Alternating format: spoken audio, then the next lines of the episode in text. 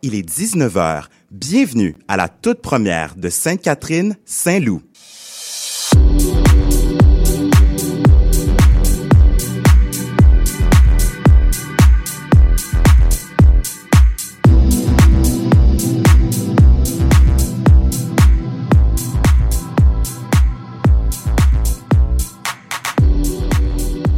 Suis avec Catherine Kennel, ma chère co-animatrice. Bonjour, euh, bonjour tout le monde à la maison. Oui. C'est un plaisir d'être C'est un plaisir d'être là avec toi, Lou, euh, de nous. C'est officiellement notre première. Oui. Je suis ta co-animatrice, bien sûr, mais aussi la folle du roi parce que ben, je suis une vraie folle.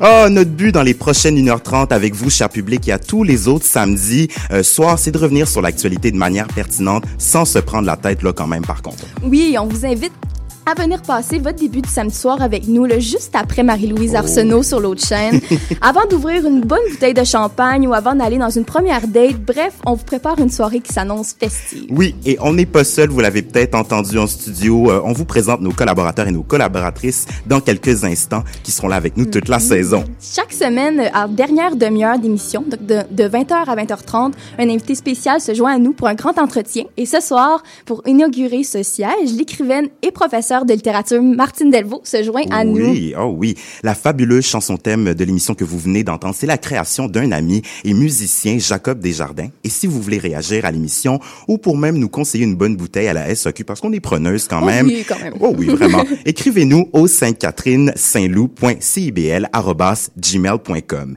Mais une soirée festive, là, ça se passe pas tout seul quand même. Fait que même si Catherine et moi, ça nous prend pas grand chose pour que la soirée prenne feu, tout au long de l'automne, on a approché des amis, des amateurs et amatrices de radio qui ont accepté de venir passer cette heure et demie avec nous pendant tout l'hiver. Dans le fond, les collaborateurs et collaboratrices se relaient toutes les deux semaines, sauf pour notre chronique féministe par Camille Sébastien. Oui. ce qui fait un total de six belles chroniques. Vous pouvez aussi nous suivre sur Instagram, Facebook et TikTok pour connaître les sujets de la semaine ou pour regarder l'émission en direct sur notre page Instagram.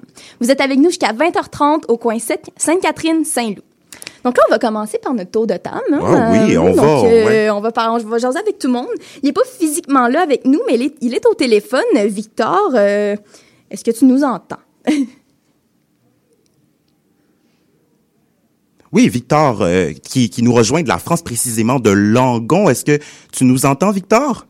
Euh, je vous entends, vous m'entendez? Ah, Super. parfait. Écoute, à 6000 km d'ici, il nous entend aussi. C'est pareil. C'est fou quand même, la technologie.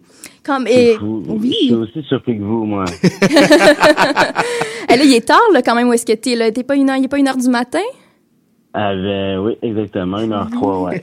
Hey, tout pour Catherine Saint, Saint-Loup. Euh, donc là, Victor, pour que le public en apprenne un peu plus sur toi, là, toi, ton un samedi soir idéal, comment tu, qu'est-ce qui te représente, là? Comment tu définirais ça?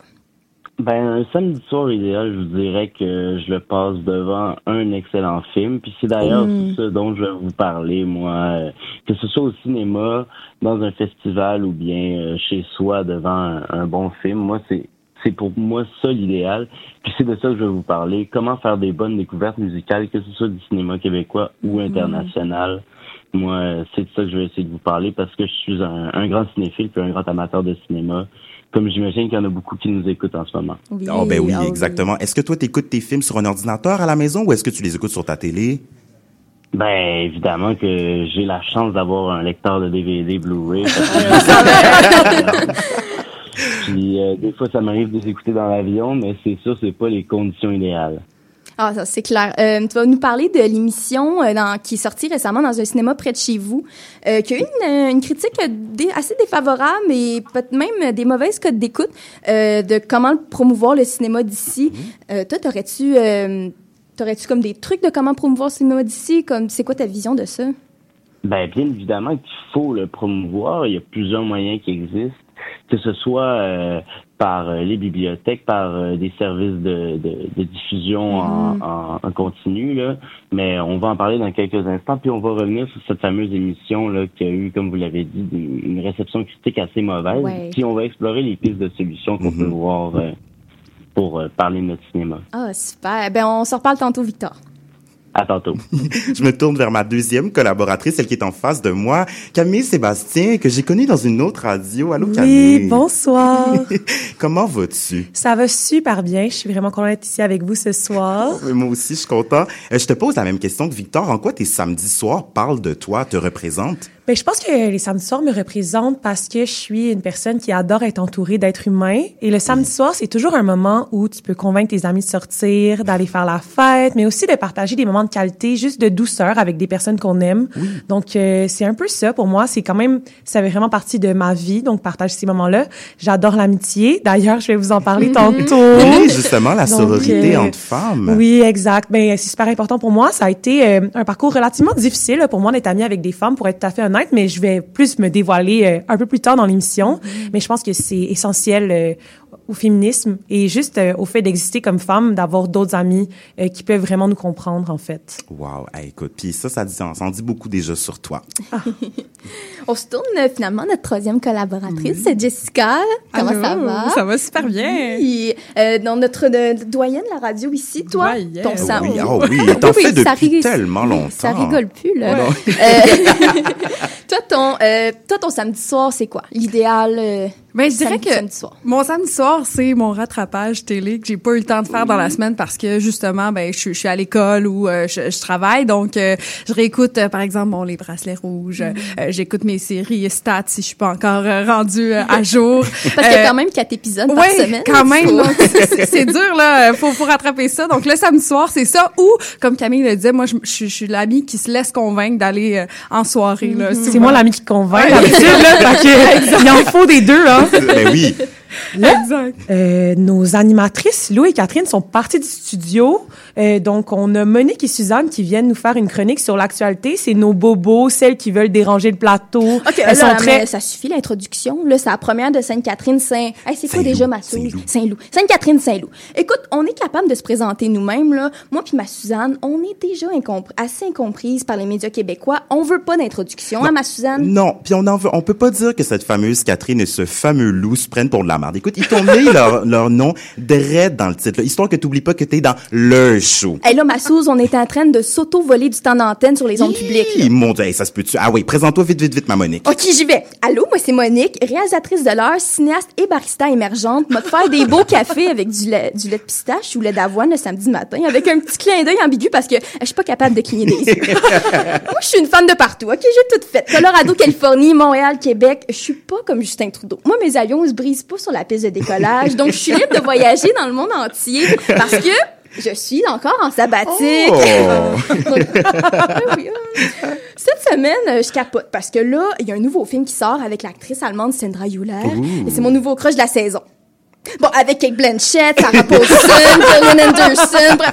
Vous avez un bel aperçu de ce que j'aime, là. Moi puis ma Suzanne, on vit ensemble sur le plateau. Oui. C'est-à-dire le centre du monde. Oui. Donc, nous, l'actualité, on la vit au quotidien. Oui, au Ah, quotidien. ma nous. Oui, tout ce qui se passe en Alberta, on le ressent jusque sur le plateau. Écoute, toute- une femme, le 7 Monique. Allô, moi c'est Suzanne. Je suis la diversité de la diversité, haïtienne, immigrante, noire, cheveux courts. Écoute, Némite, je suis tout. Amateur de vin extrêmement nature. Moi, je vais cueillir mes propres raisins au Cap Saint-Jacques en Birkenstock en faisant des incantations parce que moi, je suis spéciale. Euh, sujet du roi Charles III, comme TVA Nouvelle, je me préoccupe beaucoup de la santé de la prostate du roi et ça me rappelle toujours que t'as beau être roi puis riche, ta prostate aura toujours besoin d'être palpée par un médecin. Ah, pas vrai, ma, pas, pas vrai, ma momo? Oh, je suis pas d'accord là-dessus. Ben oui. Productrice émergente en télé et femme de lettres qui lit autant du Sénécal que du Virginia Woolf, je me dis qu'il faut toujours tout lire dans la littérature parce que non, non, il y en a pas de mauvais livres. Même pas les biographies des UDA. Même pas le dernier sept jours avec une confession larmoyante d'une vedette. On dénigre rien, là. Non, mais, non, mais on n'est pas méprisant. Voyons donc. Non, non. En tout cas, moi, contrairement à d'autres, je ne vais pas à l'université du peuple, ce qu'on appelle l'UCAM. non, non. Mon genre, là, Bon. c'est plus des... Ben, écoute, Oh hein. Non, non, moi, je pas là. Mon genre, là, c'est plus, Camille, des universités élitistes, blanches, avec une touche de mépris. Hashtag liberté académique, hashtag, il y en a pas de censure. Ouais, là, nous, c'est ça. Nous, donc, nous, dans le fond, on est ici à chaque semaine pour récapituler, oui, l'actualité, Oui. mais aussi le croustillant qu'on entend dans les coulisses durant les premières au théâtre Oui. Ou les scandales de la CAQ qui veulent privatiser Ah, Hydro-Québec. ça se peut-tu, eux autres? Nous, on n'en fait pas de discrimination avec la nouvelle. On va, on va vous parler autant d'Emmanuel Macron qui flirte avec l'extrême droite en demandant aux Françaises de faire plus d'enfants. Et là, on a envie de dire, écoutons, Emmanuel, euh, l'utérus, es-tu rendu un service de commande et de livraison? Mesdames, tenez votre bout. là. Nos utérus ne sont pas des Uber Eats ou des Amazon Prime. C'est pas sur commande. Non, non, c'est pas des DoorDash. Non, non, non, non. Nous, on vous le dit, on fait pas de discrimination avec la nouvelle. On va aussi vous parler de l'autre fou américain juste en dessous de nous, là, pas loin dans le sous-sol, celui qui fait un fou de lui-même en élection. En Iowa, en Ah, plus. non, mon moi, je suis assez fâchée de voir sa face en première page sur ma presse plus le matin. là. Et moi, j'ai fait des bonnes résolutions, moi, pour 2024. Là. Trump, c'était pas une de celles-là. Non, non. Non, moi non plus. Donc, ça, ça fait que nous, ici, on est là à traîner, ben, à la radio communautaire, là, parce que, bon, on n'a pas eu d'autres contrats pour la saison 2023-2024. non, c'est ça. Mais j'ai eu le temps d'aller à l'université, devenir courtière immobilière, participer à la crise du logement et devenir workaholic. On a même eu le temps de préparer nos vignes pour l'hiver. Oui. Pour ma part, euh, toute l'automne, j'ai bu du matcha. J'ai écouté, j'ai écouté Zénith, j'ai planifié notre show de variété pour 2025, puis j'ai passé des heures et des heures au téléphone avec Radio Can en espérant d'avoir un contrat. Oui, mais là, c'est malheureusement, c'est pas arrivé. T'sais, en plus, on nous avait promis qu'on aurait un petit talk show à la France Baudouin. Là, tu sais, je sais pas avec un, un Guillaume le vierge qui vient nous couper le chaud drette, là, ou je sais pas avec une, une palourde royale qui jouait dans nous, mais je sais pas, là, des musiciens, des flamèches, des choristes, Un là. talk show avec Céline qui fait du jet ski sur le Saint-Laurent, avec une Élise Marquis qui me souffle qui reste 30 secondes avant la pause. Oui. Une affaire, là. Tu sais, comprends pas pourquoi on nous aime pas. là. On est tellement agréable. Tu sais, ça, ça jase, là. Oh my god. Fait qu'on avait un message à tous les diffuseurs de la part de Momo, Suzy puis Michel Richard. Si, tu me dis oui que ça va marcher comme ça, puis que j'arrive là-bas, puis que ça marche pas comme ça, après ça le monde dit que j'ai mauvais caractère. J'ai pas mauvais caractère. C'est pas qu'est-ce qu'on m'a promis. Bon. Ouais, My God. Bon. Les vieilles ont le droit aussi d'exister. Je veux dire, les vieilles bourgeoises du plateau, on a le droit de vivre et d'exister. On le sait que des rites de femmes de 60 ans, ça vous écœure. Mais et en plus, on nous remplace par Marie-Mé. Mais on l'aime, Marie. Marie! hashtag Queen Marie-Mé, hashtag j'aime tes robes funky dans Big Brother. On ne voit plus dans le petit écran, là. En fait, c'est-à-dire qu'on ne nous a jamais vu. Mais tu sais, là, il y a Jeannette Bertrand qui parle de l'amour avec un grand A. Il y a Louise Latraverse qui nous dit l'amour, Chris. Ben, nous autres, on est ici pour parler de vin nature avec un grand V. Oh oui, mais là, il y a de l'espoir pour la télé, pour les femmes à la télé, ma, ma momo, là, tu sais. Shandy Galarno, euh, de Unité 9, dirige maintenant une urgence débordée à Montréal. Je veux dire, quand même, les filles, là, le filet social du Québec, il marche. On peut pas, on peut pas dire le contraire. En plus, nos urgences débordent. On dira pas non à une docteure en plus, là. Merci, bonsoir. Hum, c'est comme Marc-Claude Barrette, là. Ils l'ont sacré là. Mais avec son podcast, ça rejoint bien plus de monde. Écoute, elle arroche bien moins que TVA Sport en ce moment, là. Continue comme ça, même, Oui, continue comme ça, là, on t'écoute. Là, avant qu'on termine, là, vous devez savoir quelque chose qui nous fait mal en ce moment dans l'actualité. Là, c'est les restos. Là, là, ça, là, là, ça va pas. Non, non. Ce qu'il faut savoir, c'est que ma Monique et moi, on- notre passion, c'est d'aller au resto. On adore la gastronomie québécoise. Oui. Je veux dire, on a écouté les 13 saisons des chefs. On a appris tous Oui. les proverbes de Colombe Saint-Pierre par cœur. Mais on va surtout au restaurant croiser Sarmo Beauchesne, alias Fourchette, au, au Montréal Plaza avec un verre de rouge léger. Nous autres, là, on sait, on sait où ça traîne l'idée. Oui, là. on s'en va juste là. là, puis là, Sarah Maud Beauchesne, elle a sorti son livre Faire la romance, puis elle nous dit que les hommes... euh, C'est ça. Non! Donc, euh, fais comme elle et prends une chambre à part si t'en as les moyens, ma belle Gisèle? Oui, mais là, pour revenir à la restauration, là, ça va pas bien. Là. Tro- 337 restaurants qui ont fait faillite en 2023, plus que la moyenne des six dernières années. Je veux dire, oui, c'est qu'on va aller voir du bon vin en ce moment? Je veux dire, nos vins seront pas prêts avant un petit bout, le Momo. Ça, par exemple, la brasserie T de Normand-Laprise a fermé ses trois succursales à Montréal, à Brossard, à Sainte-Thérèse. Vous aussi, en banlieue, vous en recevez des coups durs, là, avec le REM qui marche une fois sur deux. Hey, ça commence bien l'année. Bon, on a autre chose à faire. Allez, ma Suzanne, ramasse ta sacoche, puis sayonara Magadai. Eh oui, c'est pas tous nous autres, mais avant d'aller dans, avant d'aller dans une buvette, on a un show radio à animer. Au retour, avec Victor Sanso, on revient sur le semi-flop de l'émission spéciale consacrée au cinéma québécois dans un cinéma près de chez vous. Mais pour l'instant, on vous emmène en musique avec du rap français. On, on s'est senti spécial. Beurre de Marrakech de L.E.D. Markson. Just going home from a late,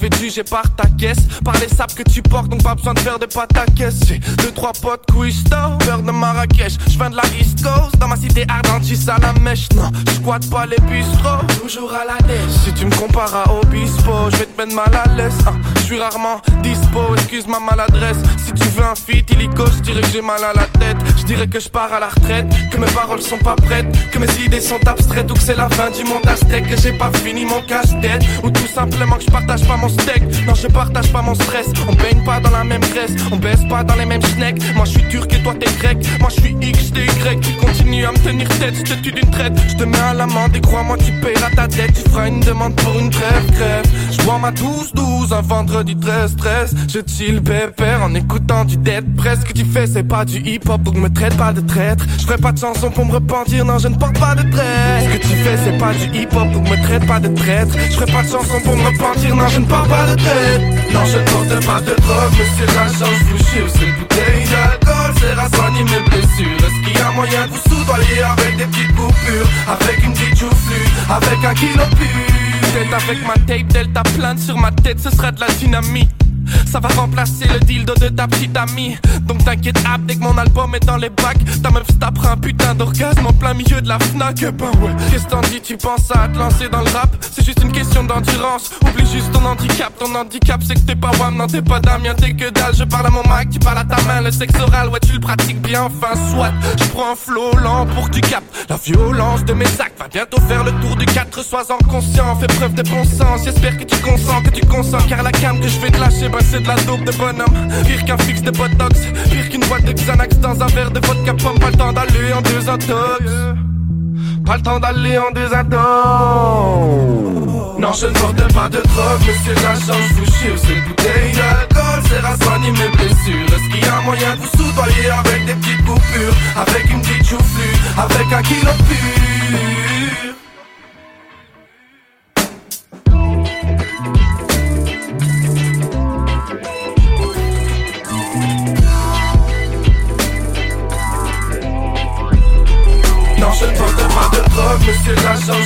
chance vous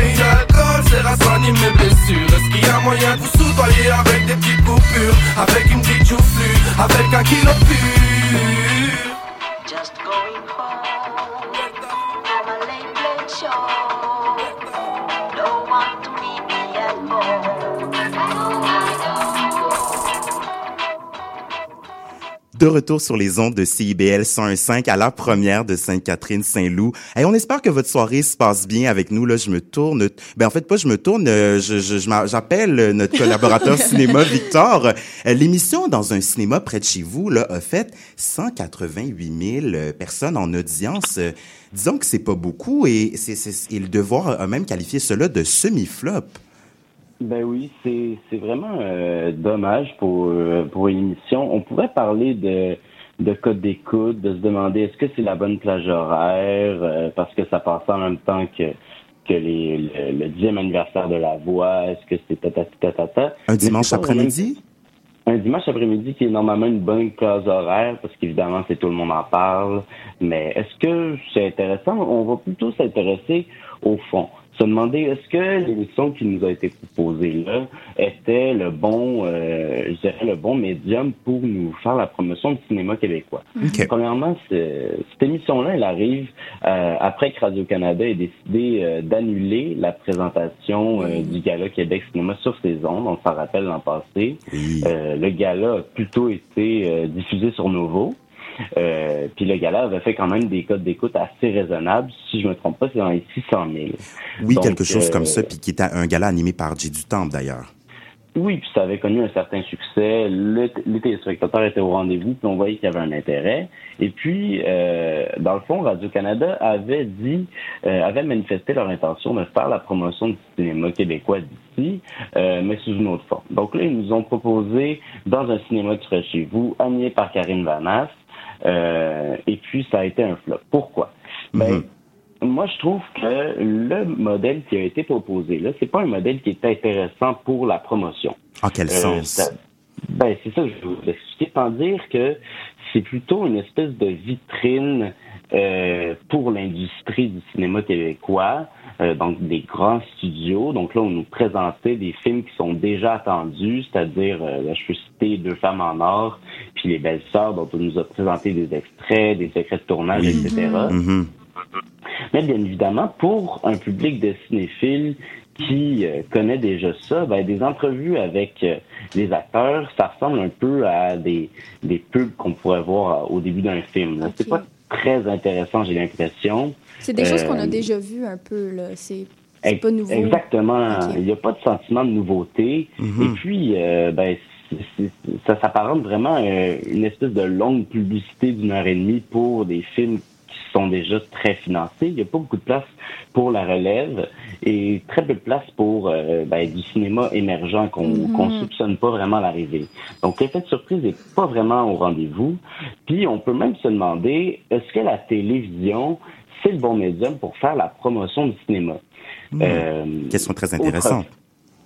Ben oui, question très intéressante parce que euh, le public de cinéphiles, est-ce qu'aujourd'hui il est à la télé? Je- Moi, personnellement, je ne pense pas parce que à la télé, ben, les gens ont déjà accès au cinéma, c'est-à-dire que c'est un public qui est peut-être souvent un petit peu plus vieillissant, donc qui a, qui a plutôt l'intention d'aller voir des films au cinéma. Oui. Euh, moi, je me dis que, euh, premièrement, ce qu'il faut savoir aussi, c'est qu'il n'y a aucune émission qui est consacrée à la critique cinématographique au Québec.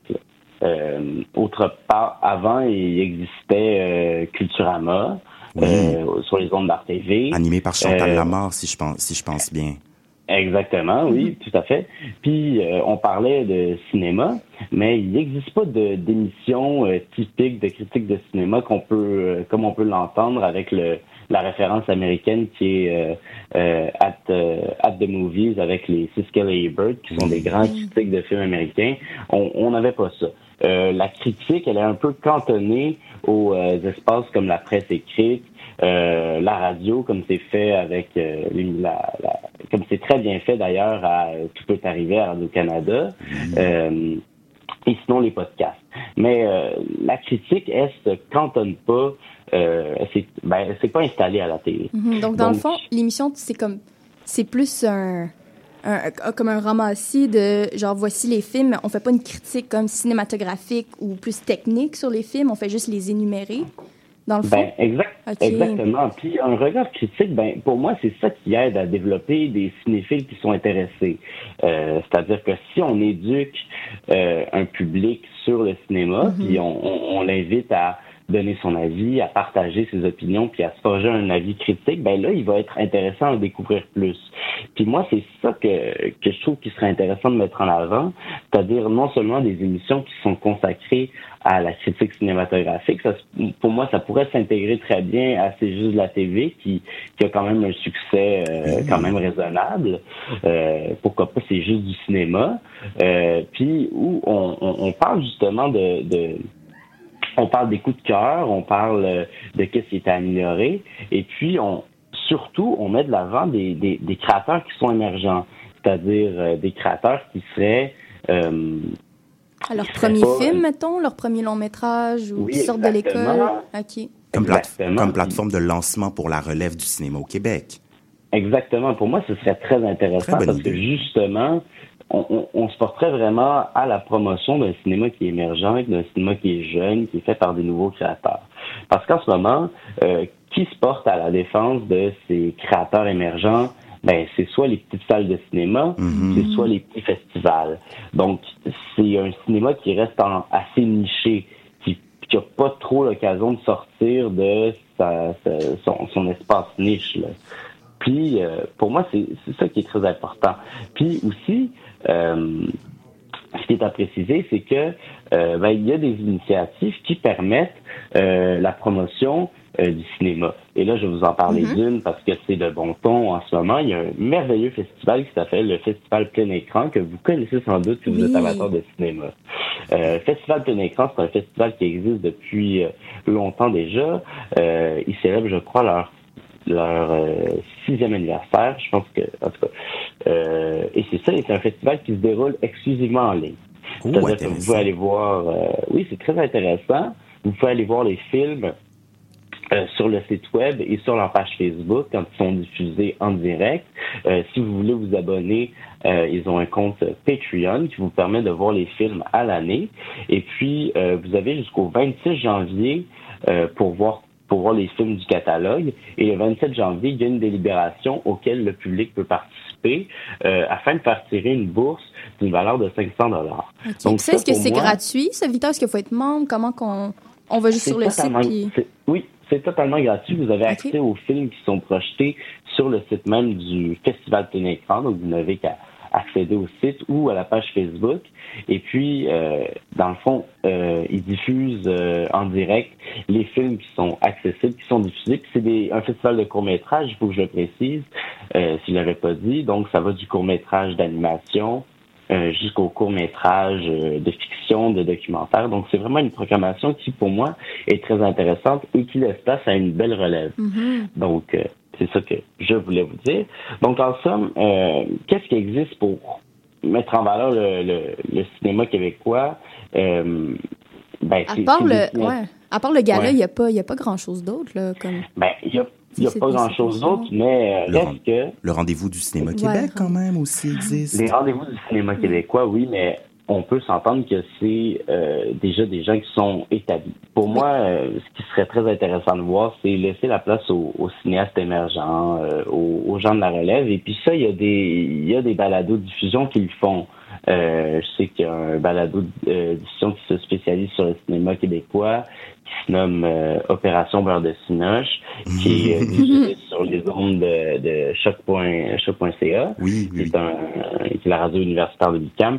Puis à ce moment-là, on a quelque chose d'intéressant puisqu'on donne la voix à des gens de la relève, on parle de nouveaux films, on parle de sorties, puis euh, à ce moment-là, c'est très intéressant. Donc pour moi, euh, je vous dirais que l'essentiel de ma chronique, si je puis dire, ce serait de, ben, de faire place aux, aux jeunes créateurs, aux jeunes créateurs émergents, puis il y a peut-être ceux qui ont euh, une voix qui est un peu moindre. Au lieu de, de faire une espèce de longue pub d'une heure et demie pour des films euh, de Ouais. l'industrie qu'on attend déjà, puis qui, on sait déjà qu'ils vont avoir un budget publicité assez raisonnable.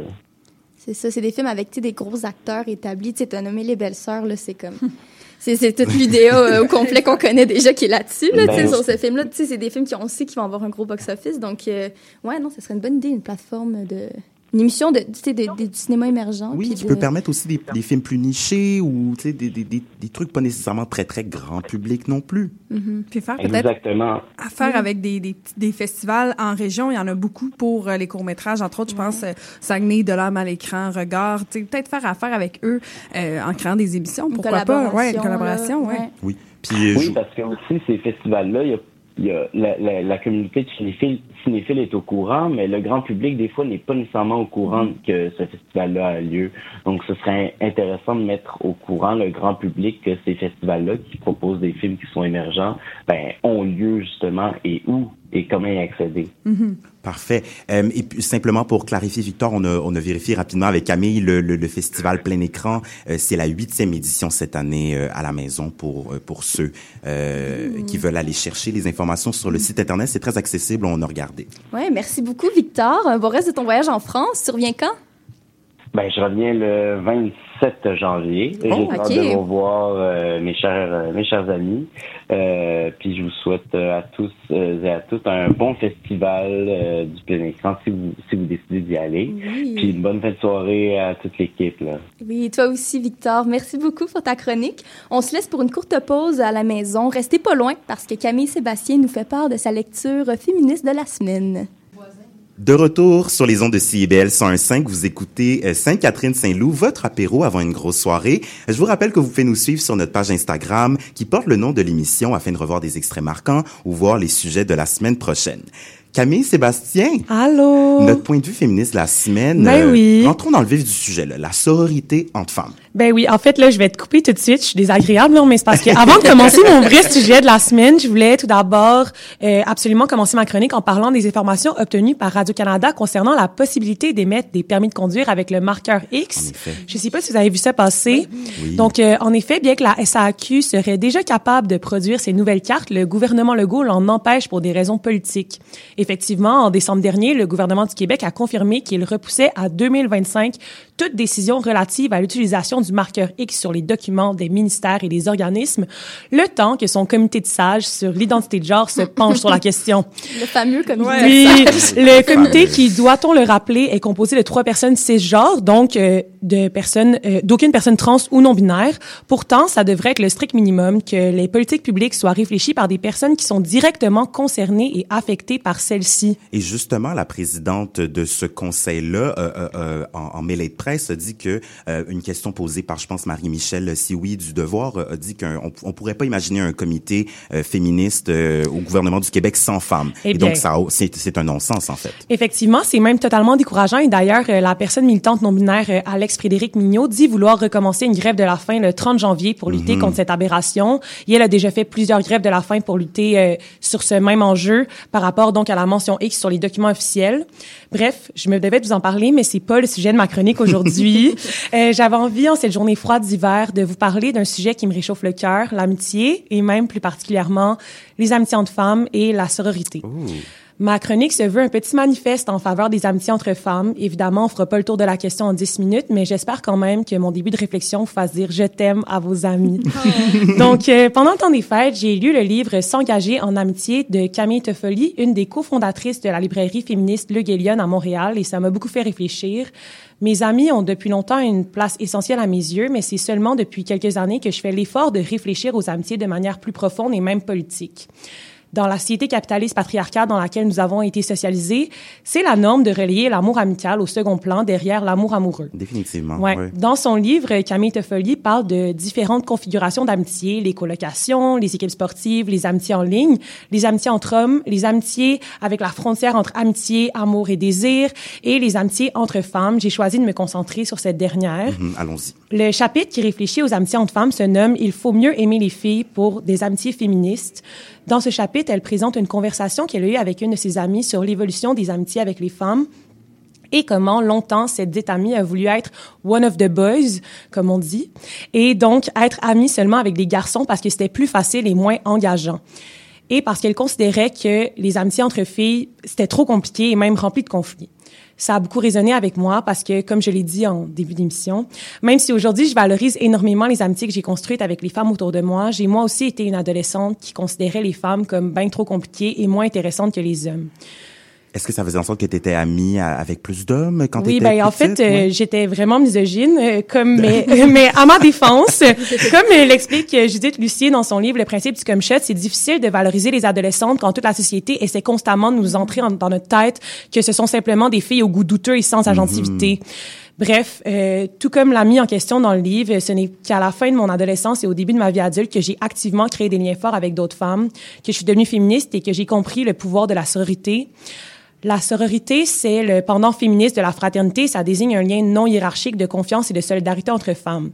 Évidemment, juste par sa définition, on comprend tout de suite le pouvoir politique de ce genre de lien, un lien essentiel pour poursuivre les luttes féministes. Pour moi, découvrir les amitiés entre femmes, ça a aussi été une des étapes euh, cruciales pour entamer la déconstruction de la misogynie que j'avais intériorisée depuis tant d'années. Euh, bon, Est-ce qu'il y a eu un moment où tu as découvert cette... Ben- quand est-ce que tu as découvert cette misogynie Ben, intériorisée? Je suis curieux. Je, ben, je pense que euh, longtemps, ben, j'ai vraiment eu des propos problématiques, mais j'ai vraiment pas aimé les femmes parce qu'on m'a toujours dit que les femmes étaient moins intéressantes que les hommes. J'étais pas plus folle qu'une autre. Je me suis dit, garde, si si personne aime les femmes, moi non plus, je les aimerais pas, puis je vais vouloir m'identifier aux personnes qui sont valorisées dans la société. Puis je pense que c'est en vieillissant, puis en réalisant comment il y avait des femmes extraordinaires autour de moi, que j'ai fini par comprendre que, en fait, c'est le système qui nous menait à penser comme ça et pas vraiment que les femmes étaient moins intéressantes. Ouais, c'est comme quand on était jeune, tu sais, dans la cour d'école, c'était plus cool Mais d'être oui. avec les gars, jouer Mais au ballon voilà. chasseur puis tout ça là. Ouais, fait que euh, voilà. Donc euh, comme étudiante en sciences politiques, mais aussi comme féministe, pour moi tout est politique. Et donc euh, tous les partages d'expériences, toutes les validations de sentiments d'inconfort, tous les moyens d'apprentissage, euh, toutes les nouvelles constructions du réel, tous les encouragements, toutes les nouvelles créations et toutes les dénonciations du système patriarcal capitaliste que je partage avec les femmes autour de moi sont en soi des moments foncièrement politiques. Et c'est d'ailleurs pour ça que la sororité est d'autant plus importante dans ce contexte où nous vivons dans un monde où les femmes sont perpétuellement victimes de discrimination et d'agression. Et même si ce monde peut nous donner l'impression que nous devons nous battre les unes contre les autres pour se faire une place, je nous propose plutôt de nous unir pour détruire ce système.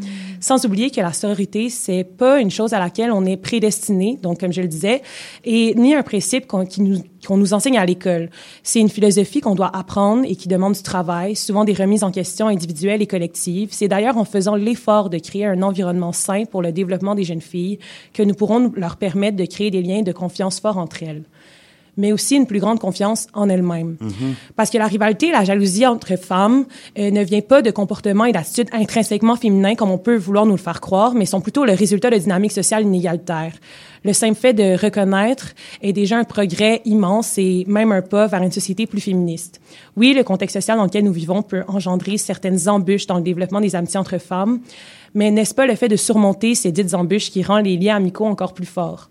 Pourquoi ne serions-nous pas prêtes à nous battre pour nos amitiés comme plusieurs couples sont prêts à le faire pour leurs relations amoureuses en, dé- en dépensant des fois des centaines de dollars en thérapie?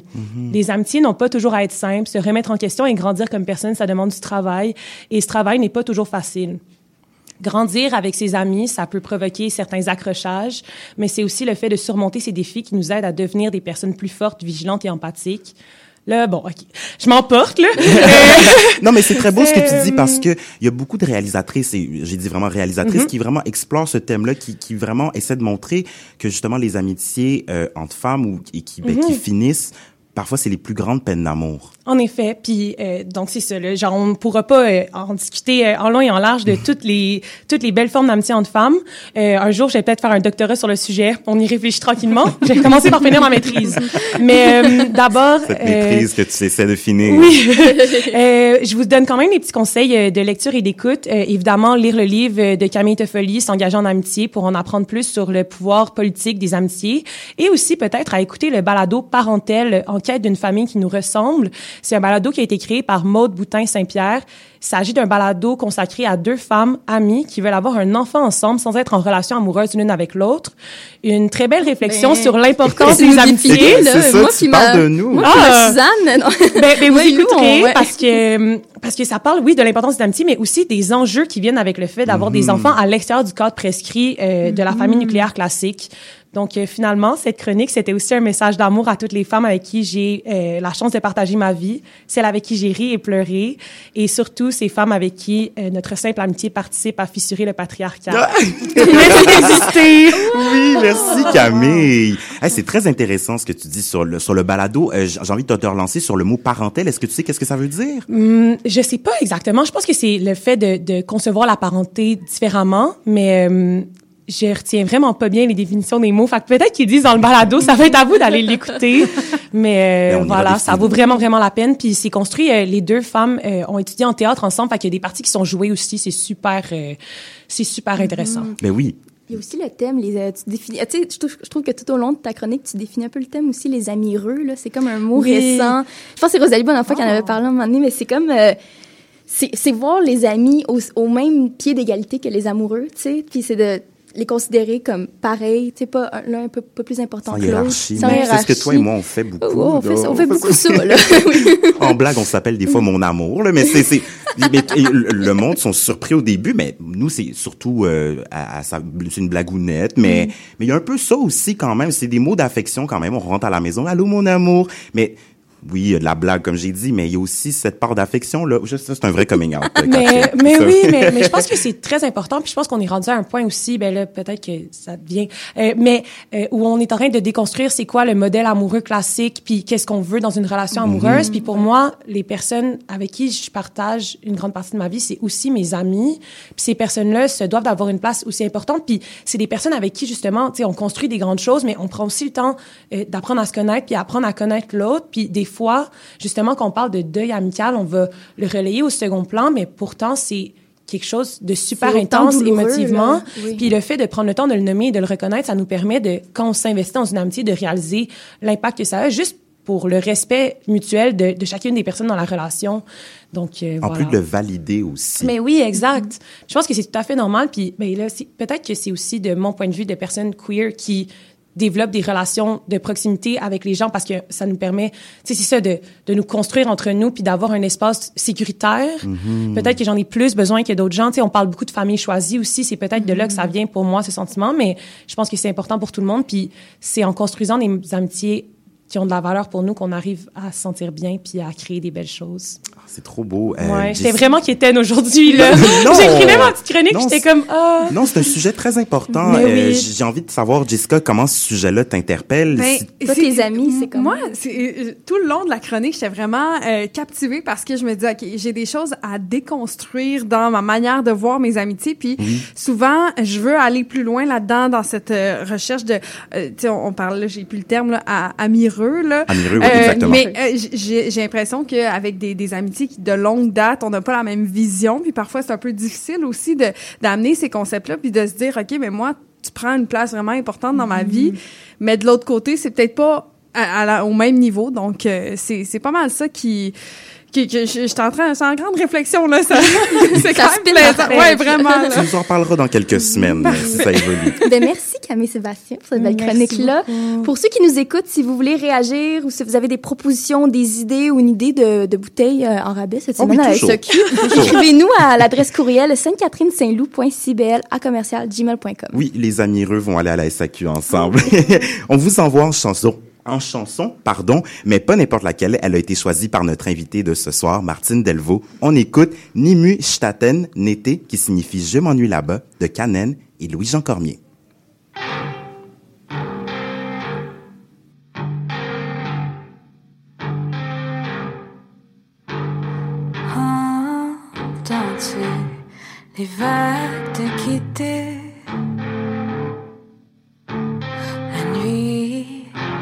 Garde le tempo.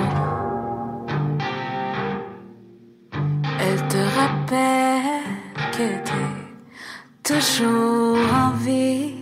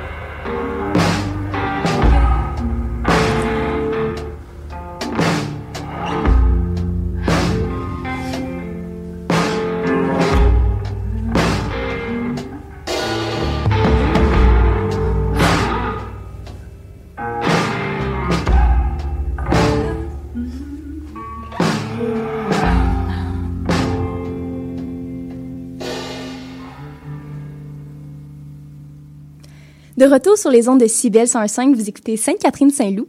On sait pas, là, peut-être que vous êtes rendu à votre deuxième cocktail en ce moment ou sur une deuxième date. Là. Écoute, des fois, les samedis soirs, il n'y a pas de limite. Non. Donc là, euh, Jessica Saint-Germain, euh, Serge Laprade est décédé. Ouais. Tu parles de ça. Exact. Le monde artistique qui vit un grand deuil cette semaine au, suite aux décès de Serge Laprade, Euh, grand chanteur mais aussi grand communicateur autant que Louvain. Hein? Euh, il attirait les regards lui aussi. Le premier succès musical de Laprade, qui est une reprise de la chanson française Capri c'est fini, a fait de lui la découverte entre autres masculine de l'année au Gala des artistes en 1964. Capri, c'est fini.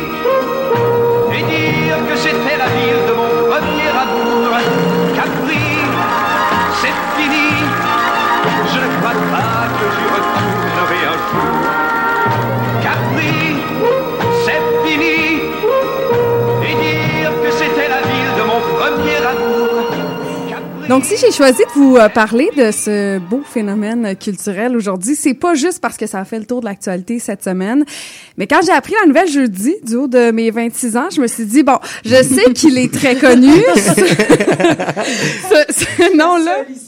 Oui, ouais, exactement. Je, je savais, ce nom-là me disait quelque chose. Euh, bon, il a fait de la musique peut-être. Je me disais, ah, et quand j'ai entendu l'extrait de Capri, c'est fini, j'ai fait, OK, j'ai déjà entendu ça. Euh, bon, je suis quand même quelqu'un qui, a- qui a beaucoup de culture, mais euh, j'ai dû faire des recherches euh, et j'avais raison de penser qu'il est connu parce qu'il est plus que ça. C'est un nom qui résonne parmi les bâtisseurs de notre culture et en, c'est ça, en réécoutant plusieurs succès, euh, j'en avais euh, entendu plusieurs, mais oui, il y en a qui étaient fans de sa musique, mais il attirait le public avec son talent de communicateur, comme je l'ai dit précédemment. C'est d'ailleurs en radio qu'il a commencé sa carrière. hein. On a des points communs. On s'inspire de ça? Votre futur crooner. On, on- on l'a dit tantôt, on se prend pas pour, le, pour de la merde. Il a été un grand animateur de variété. Euh, ça a pris que quelques années avant d'avoir le même succès à la radio qu'il avait euh, qu'à la télé. Pendant sept ans, il a animé le jeu télévisé, euh, le travail à la chaîne sur les ondes de Radio-Canada, que j- j'avais vu finalement déjà des extraits dans mes cours en télévision à l'UQAM. Donc, euh, C'est un jeu que les gens, ils venaient, il y avait des artistes et le public, là, je pense, qui venaient sur scène, qui étaient appelés un genre de Price is Right, mais avec les mots, je crois, Oh. qui finissaient les phrases. C'est ça que j'avais vu. C'est pour ça que c'est le travail à la chaîne. Ils devaient comme finir une phrase Ah, avec les mots. fait C'est très, fait mar- mes c'est très recherches, marxiste, ça, mon Dieu. Wow! Radio-Canada me, me surprend. Et ça attirait beaucoup là de téléspectateurs de ce que j'ai pu comprendre. Et euh, ben il a pas seulement été sur les ondes de Radio Canada, mais également euh, Télémétropole, euh, TQS maintenant qu'on connaît euh, sous le nom de Nouveau. Hein. On connaît pas ça, nous. La télémétropole non plus. Même toi, Quoi, tu connais pas ça. Euh, et pendant plus de dix ans, euh, de 1977 à 1988, Serge Laprade a aussi animé le Téléthon de l'Association de la paralysie cérébrale, cérébrale, oui. Euh, un homme aux multiples facettes, même qu'en 1988, il a tenté sa chance aux élections fédérales dans la circonscription de Maisonneuve. Bon, j'ai ri un petit peu parce que sa carrière politique euh, n'a pas duré bien longtemps. Il a été défait à son euh, premier essai, mais quand Oh. même, il a essayé. Et euh, ben un des, des, des gros moments aussi là qui a marqué euh, l'histoire de Serge Laprade, c'est euh, lorsqu'en 1988 à TQS, il animait l'émission estivale Garden Party avec Michel Richard. Collaboration qui a pris fin abruptement. Euh, Michel Richard qui a démissionné euh, de l'émission avec fracas au début de la deuxième saison. Les collègues qui ont pris plusieurs euh, décennies là, avant de se de se re- re- retrouver, euh, ouais, se réconcilier exactement. Donc euh, ça a été euh, c'est d'ailleurs Michel Richard qui a, a- a mis un bel hommage là, récemment sur euh, sur les Sur ses réseaux sur ses sociaux. réseaux sociaux et euh, en ondes et tout là. Mon premier souvenir, en fait, comment j'ai découvert Garden Party, c'est à cause de Michel Richard qui était dans le clip de Pierre Lapointe. Et là, il Ah embrasse goulûment euh, Pierre Lapointe. Puis c'est à partir de là que j'ai compris l'inspiration. On m'en avait parlé. Mm-hmm. Et c'est là, après ça, que je suis allé regarder des archives de Garden Party. Et euh, ben il a, donc il a été connu pour beaucoup d'affaires. Euh, Après quelques euh, apparitions au cinéma aussi, une douzaine d'albums, une quarantaine de singles euh, populaires. Serge Laprade qui euh, était au repos depuis quelques années, mais à l'automne dernier, euh, belle surprise, Laprade se marie finalement avec son agent et amoureux Daniel Arsenault après 50 ans de relation. Wow.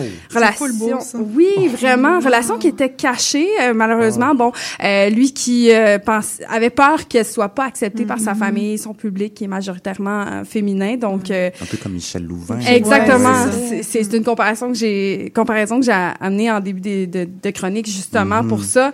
Euh, donc c'est un, un parcours peu ordinaire, un homme apprécié par son entourage. On a pu le voir là un peu partout les hommages cette semaine euh, qui qui nous envahissaient. C'est- C'était c'était beau Vraiment une et euh, icône québécoise. là. Ouais, vraiment. Et j- j- c'est pour ça que j'avais envie de vous en parler aujourd'hui. Moi-même, je le connaissais pas beaucoup.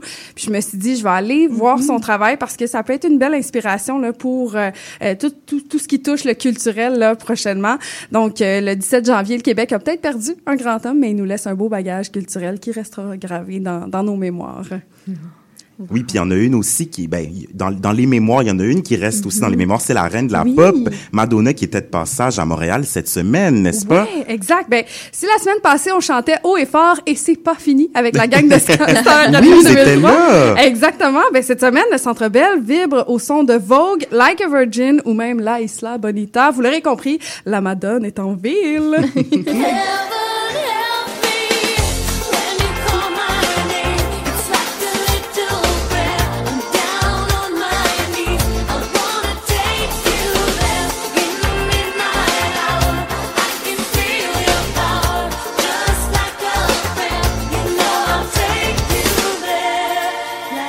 Donc, en concert euh, jeudi, mais également ce soir, les fans qui seront au rendez-vous.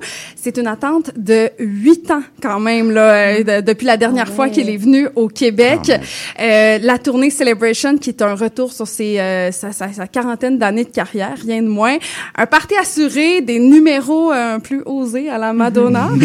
Et euh, ben, présentement, une fille au micro de CBL assez jalouse de tous ceux qui ont leur billet pour ce soir. Mais en même temps, mon portefeuille va bien parce que les billets se, se, se, se coûtent entre 135 et 2000 dollars. Oh, mon Le parterre, 2000 dollars. Ouais, Mais exactement. c'est encore à cause de la revente des billets avec Evenco, c'est ça? Ah, ça a toujours été cher, non, les billets de Madonna? Là, quand Oui, même? exactement. D'après moi, il n'y a pas juste la revente. Je pense que à la base, les, les prix des billets Ouais. étaient très chers. Pour que 135 do- dollars soit le moins cher, là. ça. Mais pour Ça, 2000 c'est- dollars, ils sont à côté de la Ouais. scénographie. Ben, tu vas probablement en parler, mais qui, qui a l'air extraordinaire. Ouais, ben en, en- en plus de deux heures de, de spectacle, Oh, quand même. Madonna revisite des classiques des 40 dernières années, Like a Prayer, comme on vient d'entendre, Justify My Love, Hung Up et plusieurs autres que j'oublie. Mais elle va aussi interpréter d'autres grands classiques de la musique, I Will Survive de Gloria Gaynor, wow.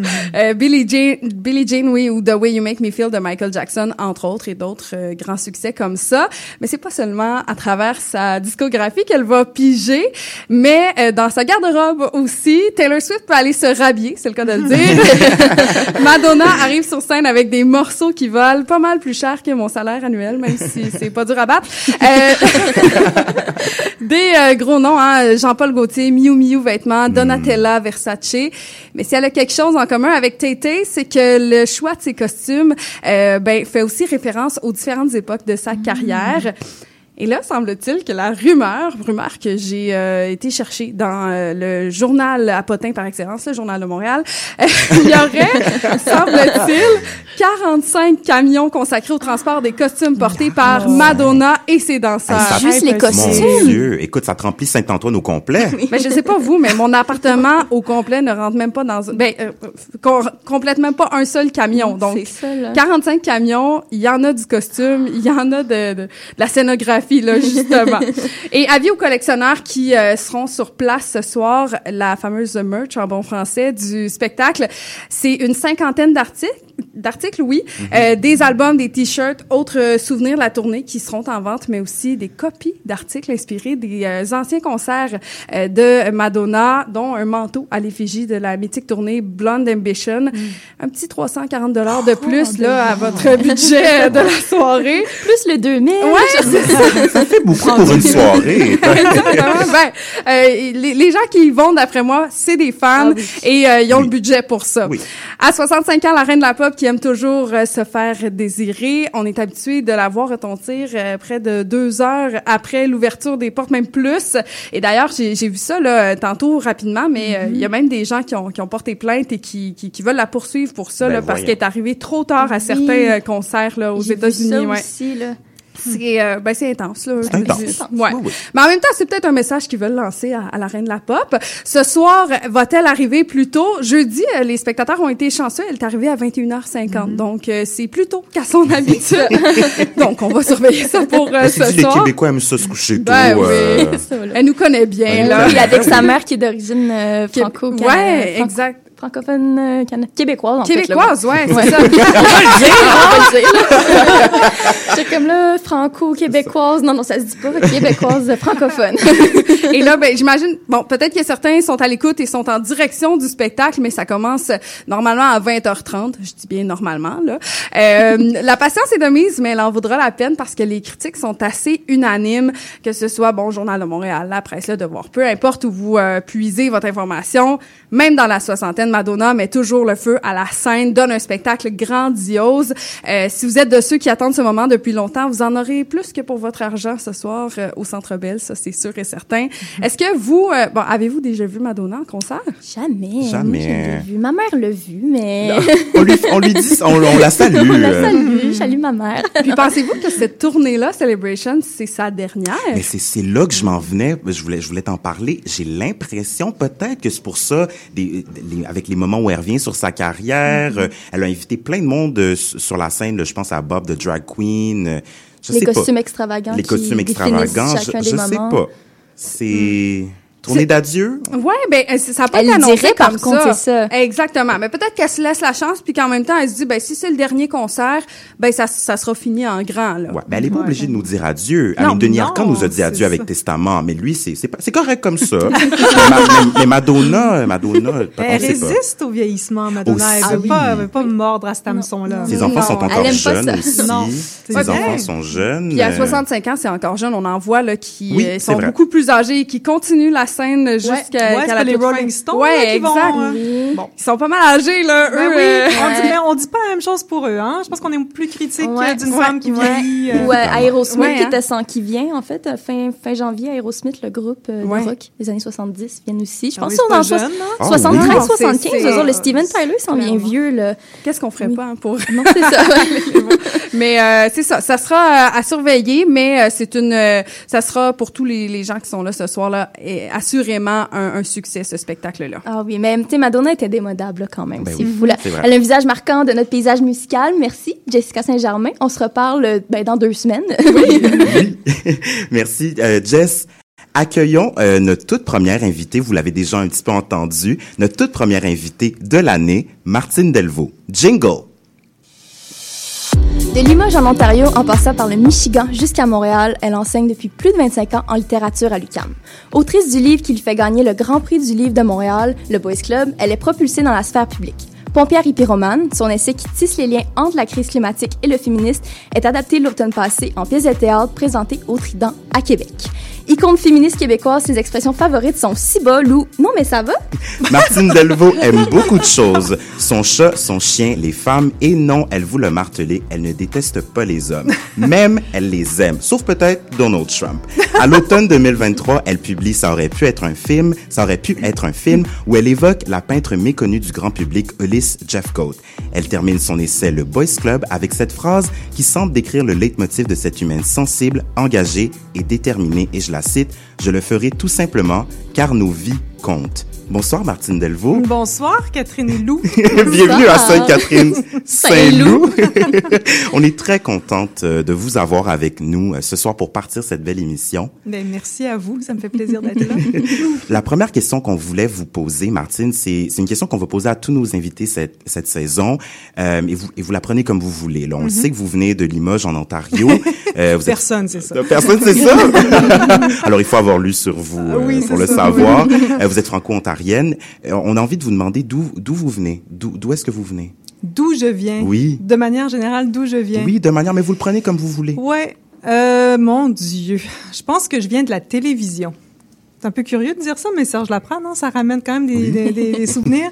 Mais oui, je viens de ce petit village, puis si on me demande quelle est mon origine, ben c'est peut-être euh, moi, la petite fille qui rentrait de l'école dans ce bungalow sur un espèce de rang, euh, seule à attendre mes parents qui vivent, qui travaillaient à Ottawa, qui devaient rentrer Mhm. et qui regardent la télé. Puis à la télé, ben il y a les euh, Charlie's Angels, puis il y a la femme bionique, puis il y a toutes ces, ces super héroïnes qui m'ont euh, qui m'ont formée. Il y a des soap operas aussi. J'écoutais beaucoup de, de, de télé, comment on appelle ça en français, des, des opéras savants, là, des, Oui. des espèces de télé-réalités. Oui, le, le, Ouais. le- le feu de l'amour. Le feu de l'amour, c'est ça, feux comme de l'amour, c'est mon préféré. fait que ouais, je suis une fille de la télé. Je pense que j'ai été formée par la télé. Et qu'est-ce que la télé, comment est-ce que la télé vous forme? Dès, dès, dès votre jeune âge, euh, Elle comme vous dites? m'a, elle m'a, elle a nourri mon imaginaire. Tu sais, je pense que vraiment tout ce qui est toute ma ma chasse à l'image que je fais dans le boys club, dans les filles en série, mais que j'ai fait toute ma carrière, ça vient de là. C'est sûr que ça vient de là. C'est des, ces images-là m'ont marqué. C'est comme une empreinte qui a été laissée euh, dans mon cerveau. Et je m'en suis jamais départie. Et donc, quand on me demande, mais pourquoi est-ce que tu es féministe ou comment tu es devenue féministe, bon, c'est sûr que mère féministe, c'était l'époque aussi. Moi, suis une fille, je suis née en 68, donc c'est les années 70. Mais peut-être encore plus, ces, ces, ces émissions-là, il faut les voir comme proto-féministes. Et quand on regarde la femme bionique aujourd'hui, bon, personne ne regarde la femme bionique aujourd'hui, sauf moi.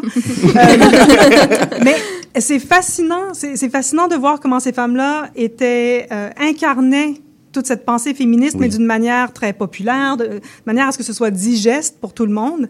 Mais, mais c'est comme si moi, ça c'était rentré dans mon ADN. Fait que je pense que mon féminisme, il vient de ça. Mon imaginaire a toujours été un imaginaire de l'amitié entre femmes, un imaginaire qui était, bon, c'est sûr, avec le prince charmant, tous ces stéréotypes-là de, de l'amour romantique.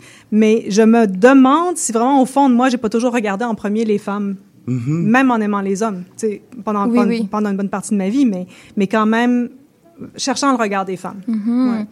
Au micro, Marie-Louise, cet automne, vous disiez ceci, puis là, je vous cite Euh, Ce qui m'intéresse dans la vie, c'est les gens effacés, la voix qui disparaît. Avez-vous peur que la vôtre soit effacée? Est-ce que c'est pour ça que vous écrivez, pour éviter l'effacement, pour laisser une trace dans le monde, dans la? Je sais pas pourquoi on écrit, comme je sais pas pourquoi, bon, on fait plein de choses comme artiste. Est-ce que au départ c'est la peur de- d'être effacé Je pense pas, mais je pense qu'il y a toujours un doute. Je, je pense que je suis jamais certaine d'exister. Donc, il y a toujours un doute par rapport à quand on dit, bah, t'es une icône. Vous avez dit ça, icône. Bon, moi, ça me dit rien. moi, j'ai pas l'impression d'être une icône du tout. Donc, la peur de ne pas exister est, est là tout le temps. Ça, ça ne part pas. Après, il y a une couche de plus en vieillissant. Il y a une couche de plus, tu sais, on évite un has-been ou une has-been. hein. Oui, oui. Il y a quand même toujours la, la, on est sur la crête de l'invisibilisation. On est tout le temps presque, presque mis à la porte. Sais, on peut jamais comme tabler sur une existence, en fait.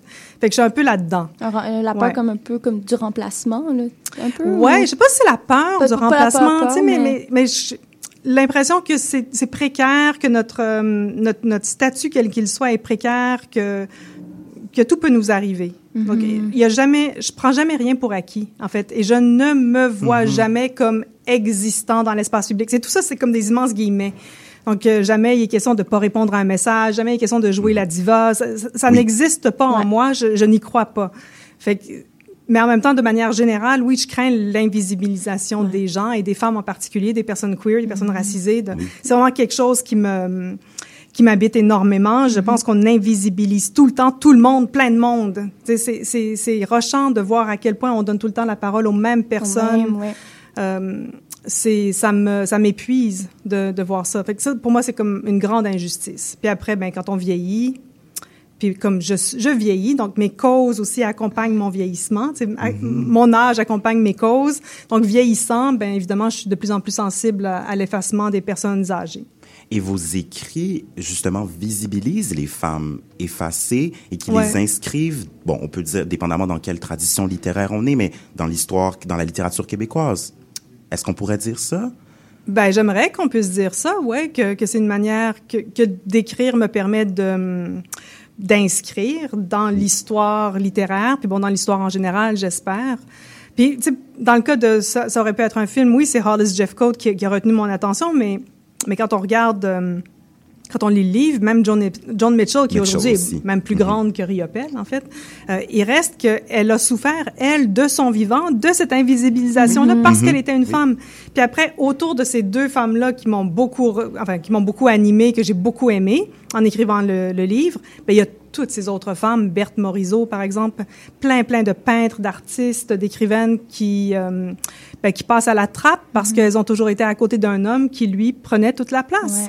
Ouais. Et, et c'est très facile dans notre histoire euh, occidentale de, de, de voir, euh, de voir ça comme ça. Ce qui est triste, des fois, je trouve, avec les, les artistes femmes, mettons ceux avant le 21e siècle, c'est qu'il faut creuser pour les découvrir. Les, les hommes, on, on, on, on a le nom dans leur tête, Ouais. c'est dans notre imaginaire. Ouais. mais eux autres, faut comme. Ben, il faut tout le temps creuser, insister c'est puis ça. dire attention, attention, elles étaient là aussi. Euh, même euh, hier, c'est un entrefilet dans, dans la presse. Puis bon, évidemment, j'en veux pas du tout aux journalistes, c'était pas ça. Mais, mais tu sais, tu regardes, bon, on, a- on annonce Riopel, mais Riopel, l'expo à Ottawa, elle a été commissariée par Sylvie Lacerte. Donc, faut, peut-être que c'est intéressant aussi de dire qui Oui, a commissarié le l'expo. oui. Et dans le- pour le coup, c'est une femme. Et après, ben, vous pourrez en profiter pour voir des œuvres de Picasso, Monet, euh, euh, Klimt ou je sais pas quoi. Ben, il y a des femmes aussi dans ce musée-là. oui. mais, mais pourquoi est-ce qu'on les nomme jamais? Donc, c'est comme un, un- nos, nos raccourcis, nos pantoufles, c'est de, nom- de nommer les hommes parce que c'est ceux qu'on a toujours entendus et c'est ce qui nous vient en premier. Ben, moi, j'ai envie tout le temps de dire, ben, attention, on va peut-être venir, euh, essayer de, de, de faire venir la, la deuxième, la troisième, la quatrième personne à qui on pense moins rapidement. Ouais. Et puis je pense que c'est grâce à des personnes comme vous qui prenez la peine de nommer des femmes qu'on peut ensuite, comme femme, s'identifier puis devenir féministe. Moi, une des grandes Ouais. parties de... C'est tantôt quand je parlais que je, je voulais pas être comme les femmes, Ouais. mais ça vient beaucoup du fait que justement, quand j'étais jeune, les artistes que je connaissais puis les personnes qu'on présentait sûr, naturellement ben oui. dans Ah les... oui. Dans le- le- les médias, c'était des hommes qui avaient réussi, puis il y avait très peu de femmes qui Ben étaient oui. représentées. Puis j'ai 25 ans, là, j'ai pas euh, 50 ans Ben non plus. Puis malgré tout, j'avais l'impression qu'il n'y avait pas de femmes qui étaient représentées, Ben que- oui. ah, auxquelles je pouvais m'identifier. Donc euh, voilà. Ben oui, puis comme vous disiez tantôt, c'est c'est quand même si on voit pas, si on, on représente pas la vie des femmes comme des vies euh, qui méritent d'être vécues, ben c'est sûr que des, des, des petites filles, des adolescentes vont dire ben attends c'est même plus le fun d'être un homme. Mais évidemment, Ben oui. évidemment. Donc c'est- c'est c'est vraiment important cette idée de la représentation, de la représentativité. Elle est pas mineure. Puis si on tape tout le temps sur le même crime de clous, c'est parce que ça vaut pour tout le monde. C'est important que des personnes qui vivent en situation de handicap soient représentées dans nos médias. On peut pas juste continuer à vivre comme Ils si ça existent, n'existait là. pas. Elles sont là. Il faut que, comme au Parlement, il faut que tout le monde soit représenté. C'est pas juste une question de parité homme-femme, c'est une, réelle diversité. plongeons dans, dans ce livre ju- justement. euh, mais avant, av- avant de, vous- de vous poser la question oui, et d'en parler, on, on a demandé à Jessica Saint-Germain de, de, de, vous de nous lire un extrait peut-être qui nous a marqué euh, avec, avec Catherine. On t'écoute, Jessica. J'y vais. Est-ce que c'est pour cette raison que je suis happée par toi, par cette femme qui donne l'impression de ne jamais avoir complètement existé, de n'être jamais véritablement apparue, dont le visage a été gommé au fil du temps et qui se trouve aujourd'hui doublement effacé dans sa propre vie et dans ce qu'on raconte de celle des autres? Martine Delvaux, pourquoi cette obsession, ben pourquoi ou pourquoi cette obsession pour les femmes presque fictives, Olive Jeffcoat, Ouais. que vous dites qui, qui a été presque fictive dans, dans l'art contemporain dû par cette invisibilisation, euh, ou même les femmes fictives dans, dans, dans les films, les séries, ce que vous analysez dans le, dans le Boys Club, les filles en série, pourquoi? C'est une grosse question. C'est une grosse question. Elle est juste, hein, parce que hum, en bout de ligne, Hollis Jeffcoat, bon, elle a existé, évidemment, elle a existé pour ses proches. Et puis moi, je j'aurais jamais accès à elle parce qu'elle était décédée quand, quand je me suis mise à, à enquêter sur elle. Mais je ne remets pas en doute euh, sa, sa, comment je peux dire, donc, elle était, c'est quelqu'un de rond, de complexe, bon, tout ça. Mais ce qui est, je suis fascinée par notre capacité à échapper, à, à fuir, à, à, à éviter d'être attrapée. Euh, Peut-être que c'est ça que j'admire chez elle, c'est que malgré tout, j'avais l'impression, en lisant autour d'elle, en parlant aux gens, qu'elle réussissait tout le temps un peu à se faufiler, puis à ne pas se laisser euh, arrêter par euh, les idées, qu'on- bon, enfin l'image qu'on pouvait avoir d'elle ou ce qu'on pouvait lui demander de faire ou d'être. Non, elle, fu- elle fuyait, elle disait non, je vais retourner à mon atelier, je vais Libre peindre. au final. C'est ça. Et au fond, peut-être que c'est la liberté qui m'intéresse. C'est comment, tu sais, la femme bionique courait à toute vitesse, Oui. bon, échappait à tout. Et euh, j'aime cette idée de la fuite, comme j'aime, euh, c'est quelque chose qui revient tout le temps dans mes livres, c'est la possibilité qu'on a de quitter notre vie. Ça, je suis fascinée Oui. par ça et je pense qu'il y a comme quelque chose, c'est comme un droit qu'il faut se donner, et en particulier donner aux femmes, qu'on peut un jour se lever puis dire attends mais ça c'est pas ma vie en fait je suis en train de vivre, vivre la vie de quelqu'un d'autre il faut vie que je quitte vivre, ouais. ouais faut que je quitte cette vie il faut que je la réinvente il faut que j'aille ailleurs Mhm. C'est comme marcher dans une ville qu'on connaît pas. Là. Oui, une ville, tout pas, à fait. Berlin, Ouais. où, que personne Ouais. nous connaît. Là. ouais Moi, j'aime ça. il y a cette, euh, cette nouvelle ou ce roman je pense de Paul Auster qui raconte tu sais c'est l'histoire d'un gars qui part de chez eux ils s'en vont faire une course au dépanneur genre puis il y a une, il y a une roche qui tombe puis elle, elle- bon, elle le frappe pas mais il y échappe et il rentre pas chez lui il part Et il fuit, il s'en Ah, va, wow. il recommence, il change de vie. Et là, ça me fascine. Ça, je suis obsédée par ça. C'est un petit peu aussi Dostoïevski qui a échappé à la mort là, par quelques minutes. et Oui, qui- ça a espèce de hasard, mais hasard, oui, ça. qui a complètement changé Ouais. sa vie. Et bon, pas- sans rentrer dans les détails, est-ce que à travers cette, cette enquête, euh, vous avez retrouvé quelque chose chez vous? Est-ce que est-ce que vous êtes senti plus libre après cette enquête? Je pense pas que l'écriture a cet effet-là sur moi. Tu sais, je pense que Mhm. c'est- C'est- ce très personnel aussi, Oui, oui. ben non, mais en plus, je pense que c'est euh, comment je peux dire donc? Je crois pas aux vertus magiques de l'écriture. Je, je pense que c'est c'est un processus puis il y a quelque chose dans ce moment-là de l'enquête qui a duré quatre ans puis de l'écriture elle-même qui a été bon, qui a duré plusieurs mois.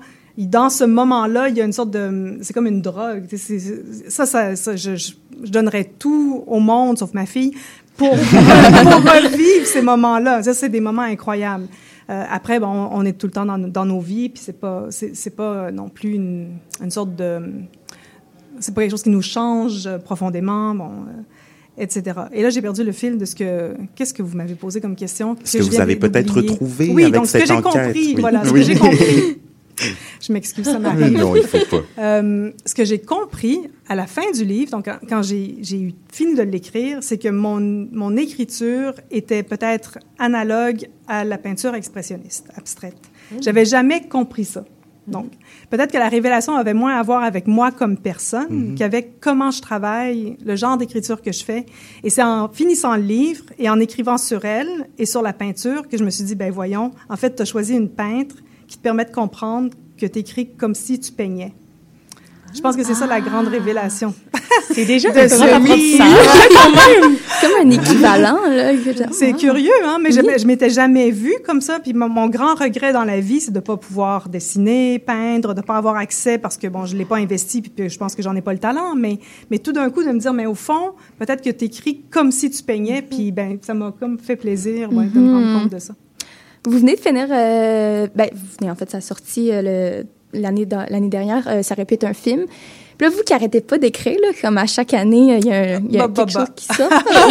C'est pas, une- c'est pas une mauvaise chose. C'est pas une mauvaise chose. Pas tous les ans, mais oui, mais ça, oui, mais oui.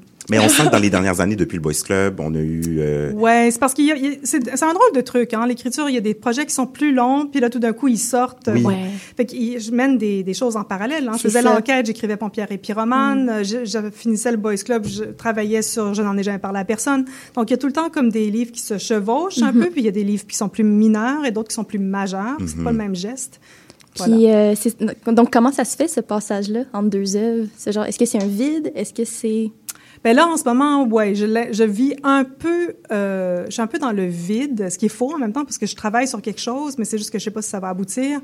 Euh, quand on me demande comment ça va, ou, tu sais, je dis, je suis un peu perdue. En ce moment, je suis un peu perdue. Il y a un moment de perte. Puis ça, c'est pas le, c'est pas le moment le plus agréable. J'imagine. Ouais. En plus, c'est l'hiver. C'est un peu, Ah ouais. hein? Mais c'est un peu angoissant. C'est comme Mais Mm. c'est pas, une sorte de deuil là, d'un projet qui se termine? Ouais, je le sens pas de même. Sais, ça me fait pas de la peine. Ça me manque pas. Je pense que ce qui me manque, euh, écrire pour moi, c'est comme respirer. Fait que si j'écris pas, je suis malheureuse. C'est pas compliqué. Fait que il faut que j'écrive. Fait que là, j'écris, bon, je, gosse un truc, mais ce que j'aime, c'est être dans un projet puis savoir que je, là, je le tiens. J'ai trouvé la voie, je sais où ça s'en va, je, je le tiens puis je suis dedans, je pense qu'à ça. Là, je suis pas là-dedans. Fait que c'est un peu, je suis un peu comme Mais vous en perte. dit, euh, ouais. C'est un peu, oui, c'est un peu anxiogène. Et je le vois même quand j'écris ce truc que je que j'essaye de voir. Bon, j'essaie de voir ça va marcher. Euh, même si j'écris deux heures, mais après je suis je suis heureuse. En fait, Mm-hmm. Je- oui, j'ai de l'énergie. euh.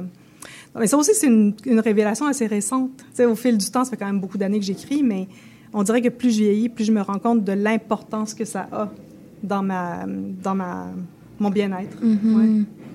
Retournons sur l'actualité féministe ensemble, un peu comme comme le fait Camille, parce qu'en plus pendant la chronique de Camille, on vous voyait Ouais. réagir beaucoup, mais on n'est pas surpris, ça vous interpelle ces thèmes-là.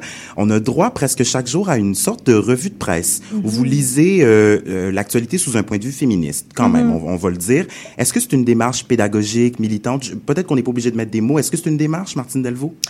C'est quelque chose que j'ai commencé à faire un peu euh, sans trop m'en rendre compte. Puis encore aujourd'hui, j'appelle ça mes niaiseries. Ouais. Euh, il y a deux jours, je pense qu'il y a- quelqu'un qui m'a arrêté, qui m'a dit non mais merci vraiment beaucoup pour ce que vous faites. Bon, Oui. puis j'étais comme, mais à chaque fois, c'est parce que je le fais un peu, euh, un peu dans le vide comme ça, un peu. En vous pour- réveillant le matin? Ouais, c'est c'est comme un rituel. Je me prends mon café, puis là, je, je scroll, je lis les journaux. Bon, puis il y a des matins où il y a rien, je trouve rien, mais c'est comme si je me disais, bon, je regarde, euh, j'essaie de voir où sont les femmes. Sais, Avec où- votre Où focale. sont-elles? Ouais. Fait que des fois, elles sont pas là. Fait que je me dis, ah, voilà, elles sont pas là. Aujourd'hui, elles sont pas là. Mais ça veut dire quelque chose qu'elles soient pas là, donc je le pointe.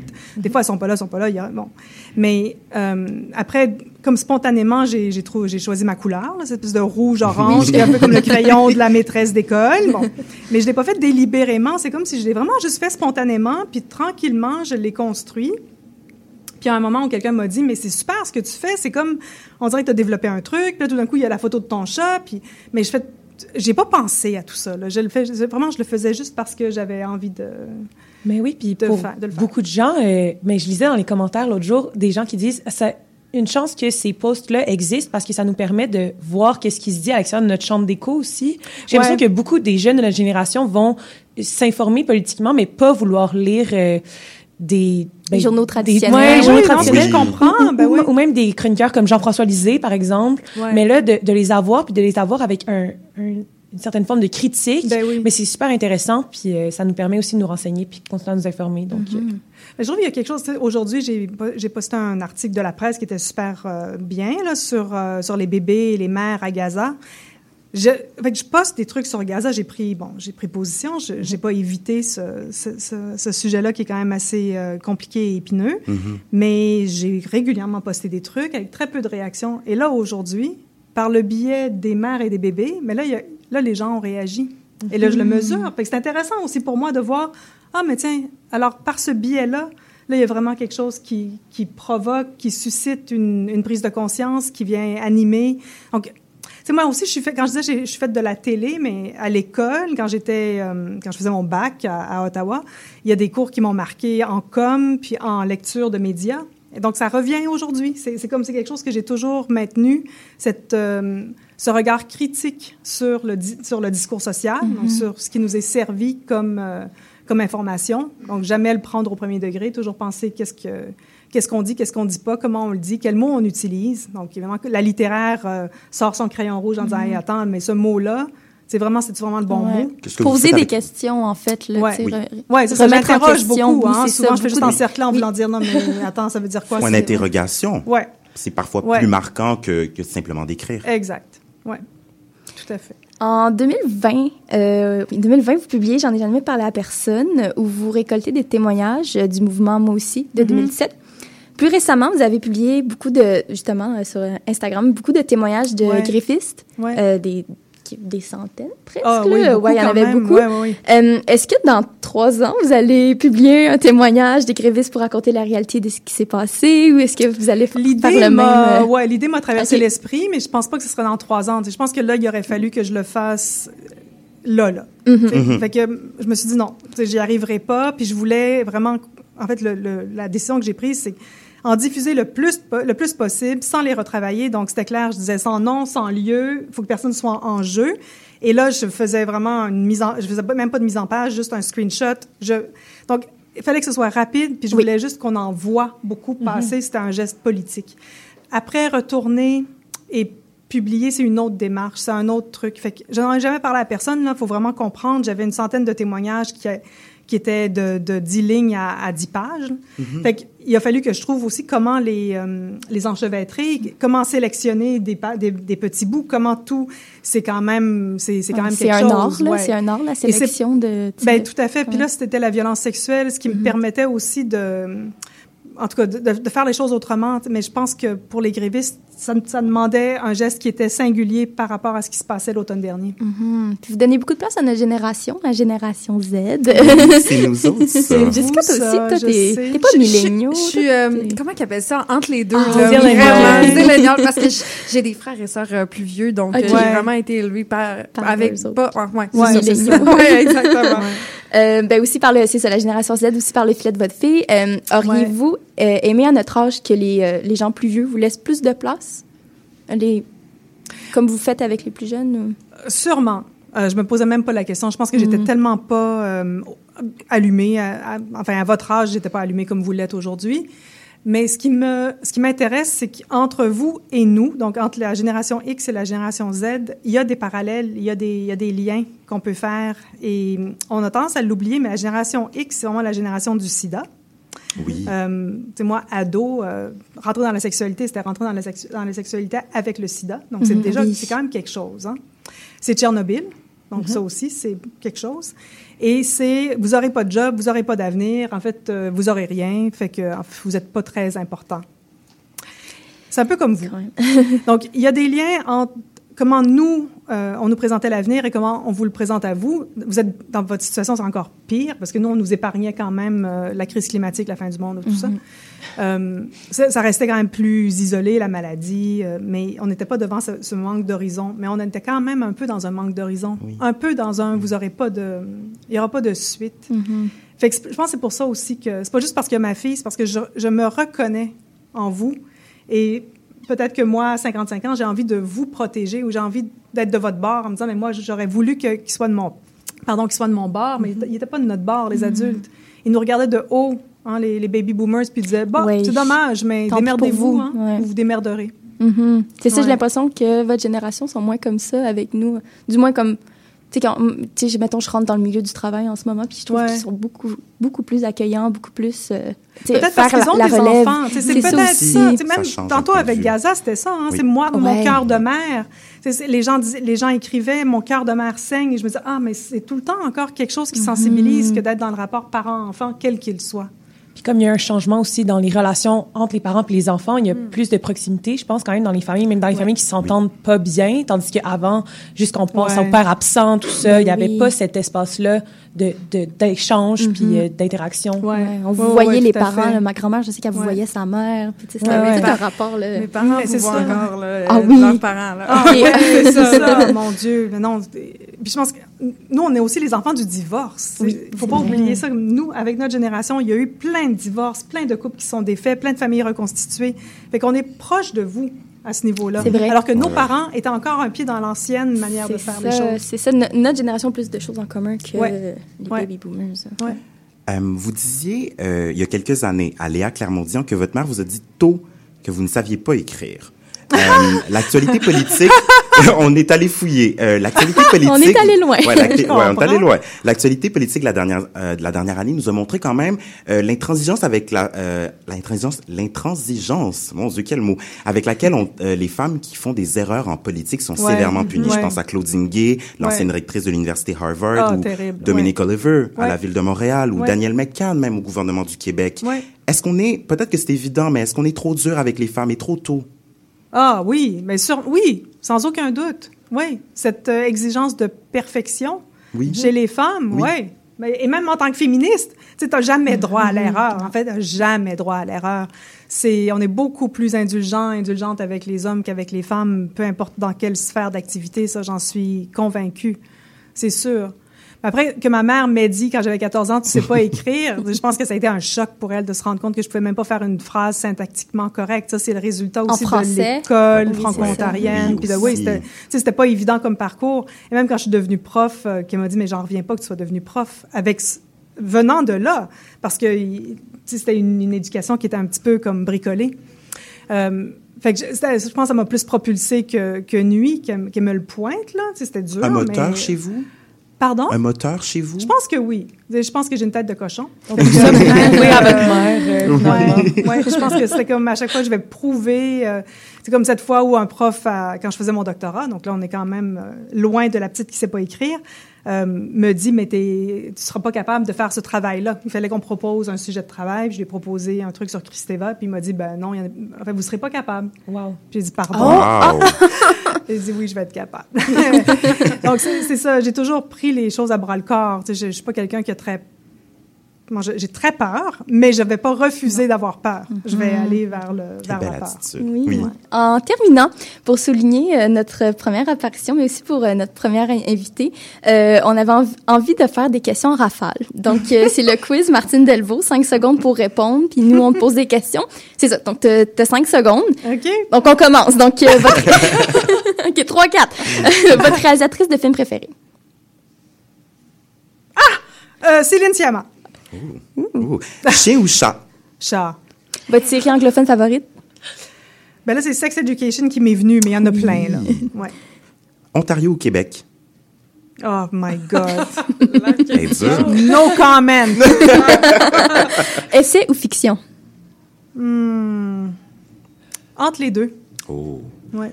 Votre série québécoise préférée? Ah, ben là, c'est la candidate. Oui. Ouais. On l'écoute en ce moment. Oh, C'est Dieu. tellement bon. Ah, Quel c'est bijou. génial. Oui, Vraiment, oui, c'est oui. tellement bien écrit, tellement bien joué tout. Oui. Euh, L'architecture brutaliste ou l'expressionniste abstrait?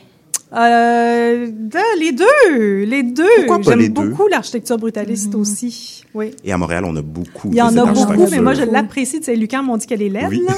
Elle est laide, mais moi, j'aime cette laideur. Ouais, c'est juste qu'il n'y a pas de fenêtre. Hein? Non, Oui, non, puis, euh, non, puis l'air est pourri. Une œuvre ancienne, une œuvre ancienne à toujours relire. Euh, une œuvre ancienne à toujours relire. Qu'est-ce qu'on entend par ancien?